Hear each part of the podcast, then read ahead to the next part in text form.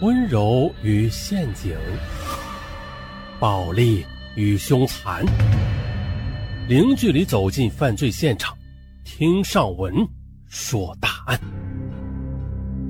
本节目由喜马拉雅独家播出。二零一一年十月三日，吉林省吉林市川营区光华路的一处住宅小区内发生一起命案。住在四楼的一名年轻女白领，凌晨时分将楼下的前男友的女友给刺死了，而犯罪嫌疑人的供述也令警方颇感意外。那相信各位听友也是颇感纳闷这将楼下的前男友的女友给刺死了，哎呦，这这这里面有故事啊！咱们呀，从头说起。二零一一年四月，吉林市的一家地产投资公司的会计汪彤彤很苦恼，因为呢，她与相恋两年多的男友徐辉无奈分手了。但是这男友住在三楼，汪彤彤住在四楼，两人呢也是在一家公司上班，抬头不见低头见的。如今呢，下班还要回到一栋楼，很尴尬。为此，他跑了好几家中介。想要将自己的房屋给转租出去啊，再另外租一套住房，但是吧，看了几套房源都觉得不满意，只好作罢了。汪彤彤，一九八六年二月出生于吉林省长白县的一个教师家庭，二零零八年毕业于辽宁财经大学。汪彤彤啊，从小性格是极其要强的，凡是他设定的目标，不论付出多大的代价，都是必须达到的。而也正是靠着这种精神，原本学习成绩并不十分出色的他，在高三的时候奋力一搏啊，这才考上了辽宁财经大学。汪彤彤性格强势，父母对她的婚姻大事并不太操心，一直是由女儿自己做主。二零零九年四月的，汪彤彤参加吉林市的大型春季人才招聘会，看到一家地产投资公司高薪聘请会计，于是汪彤彤便上前咨询。这时，一个英俊的小伙子不厌其烦地为他讲解。汪彤彤与其交谈中也得知了，这名二十七岁的小伙儿，呃，叫徐辉，是这家公司的人事主管。回到单位里后，徐辉向老总重点介绍了汪彤彤的资料，汪彤彤便得以顺利地进入这家公司了。汪彤彤对徐辉不胜感激啊，好几次私下邀请徐辉吃饭，并且在交流中，他发现了两人有很多共同的爱好。啊，都喜欢旅游啊，呃，尤其是喜欢户外的自助游。二零零九年六月的一天，两人结伴去吉林市永吉县的南楼山爬山。可在爬过一段很险的路时啊，汪彤彤步履不稳，险些跌下山去。徐辉一个箭步冲上前拽住他，这汪彤彤被拉住了，徐辉却脚步不稳，向山下滑了十几米，这右腿啊，不幸的摔成骨折了。哎呦！汪彤彤细心的照料了他一个多月，并且呢，对这个舍命相救的小伙子也是慢慢的产生了好感。徐辉，一九八四年出生于辽宁省铁岭市的一个偏僻农村，这父母啊靠着几亩薄田维持生活。可不幸的是，初中那会儿，母亲患了类风湿，卧床不起，徐辉便立志啊要改变家里的贫困状况，发奋读书，一举考取了上海交大。徐辉的坎坷经历让汪彤彤既敬佩又心疼。他发现徐辉的性格和自己十分相似，能吃苦，不向命运屈服。在照顾徐辉的一个多月里，两颗心也慢慢的走近了。三个月后的两人租房同居。到了二零一零年的一月，在光华路附近开发了一栋单身公寓，户型均不超过六十平方米。两人欲购买时啊，只剩下三十平米的小户型了。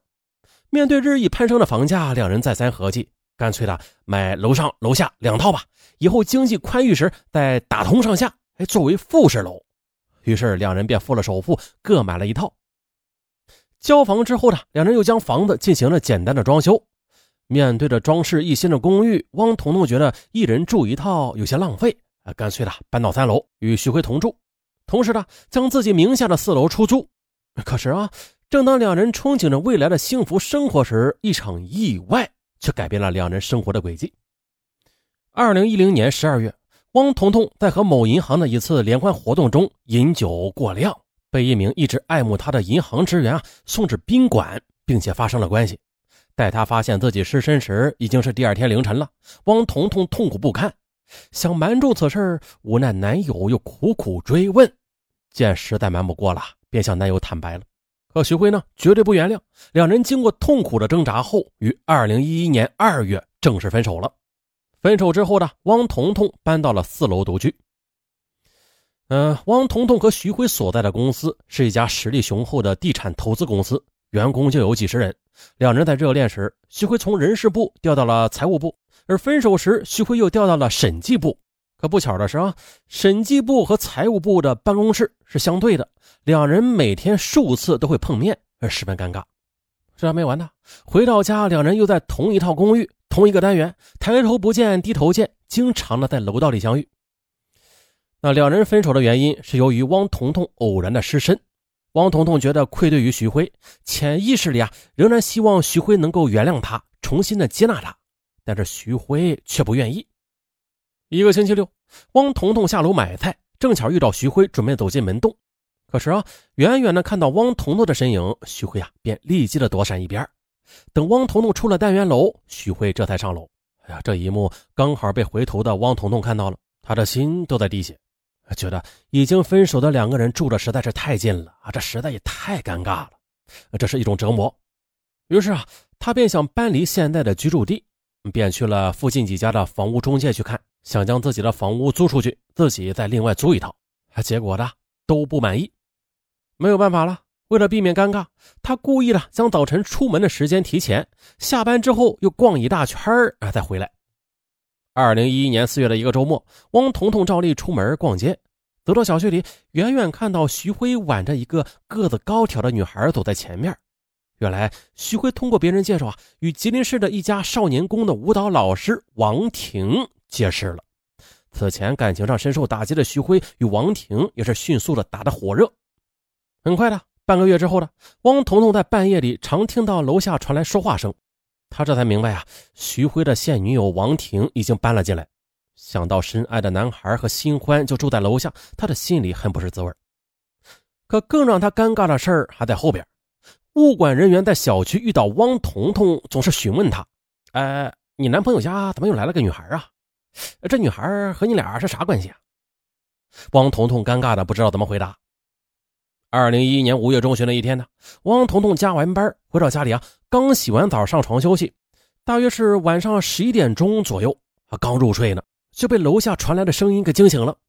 这寂静的深夜里，他睡意全无。等到声音停了啊，他才又渐渐的闭上眼睛。不料楼下又开始发出声音了啊，终于等到凌晨两点，楼下的声音没了。可此时呢，汪彤彤却睡意全无，瞪着双眼到天亮。不巧啊。第二天早晨，公司召开中层干部会议，因为在会议上涉及了财务问题啊，这汪彤啊要列席参加。可是由于前一天晚上没有休息好，汪彤彤的黑眼圈极其明显，这哈欠呢也是不断。可是对面的徐辉嘴角却扬起了一抹笑意，这让汪彤彤觉得啊，午夜的噪音是徐辉有意而为的。果然，从此三楼的声音就像梦魇一样缠着汪彤彤。如果汪彤彤睡得早，半夜就会被惊醒；如果汪彤彤睡得晚，那就根本无法入睡。半个月后的汪彤彤觉得自己的神经是极度衰弱了，而其实是在周末白天也在家里睡觉，并且呢会常常的习惯性的惊醒。为了让自己不受影响，汪彤彤也试过很多办法，比如戴上耳机塞住耳朵，啊服用安眠药等等，可是啊没有用。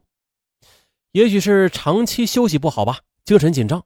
汪彤彤只要一听到楼下的声音传来，他就觉得楼下的床板甚至整个房间都在摇晃。神经衰弱、极度的焦虑让汪彤彤疲惫不堪，工作呢也是频频出错。财务部的主管几次警告，并且提醒他，即使和徐辉分手了，也不要因为个人感情而影响工作。汪彤彤有一个非常要好的姐妹，叫杨小红，两个人是大学同学。汪彤彤多次向杨小红倾诉，杨小红建议啊，汪彤彤找单位的领导反映一下。但是汪彤彤觉得这种事情实在是难以启齿。啊，最后啊，在杨小红的建议下，汪彤彤决定跟徐辉好好的谈一谈。三天后，汪彤彤将徐辉喊到会议室，诚恳地说：“尽管我们已经分手了，但是毕竟我们曾经在一起过的，过去的事儿对与错我们都不说了。我现在只是希望我们彼此能够尊重，即便是作为邻居吧，你也应该考虑自己的私生活给别人带来的影响。徐辉笑了一下，不冷不热地说：“我呀，在自己家里啊，只要没有违法，没有人能够干涉我。哼，私人空间受法律保护的。我还是那句话的，你要是觉得住不下呀，你可以搬走。”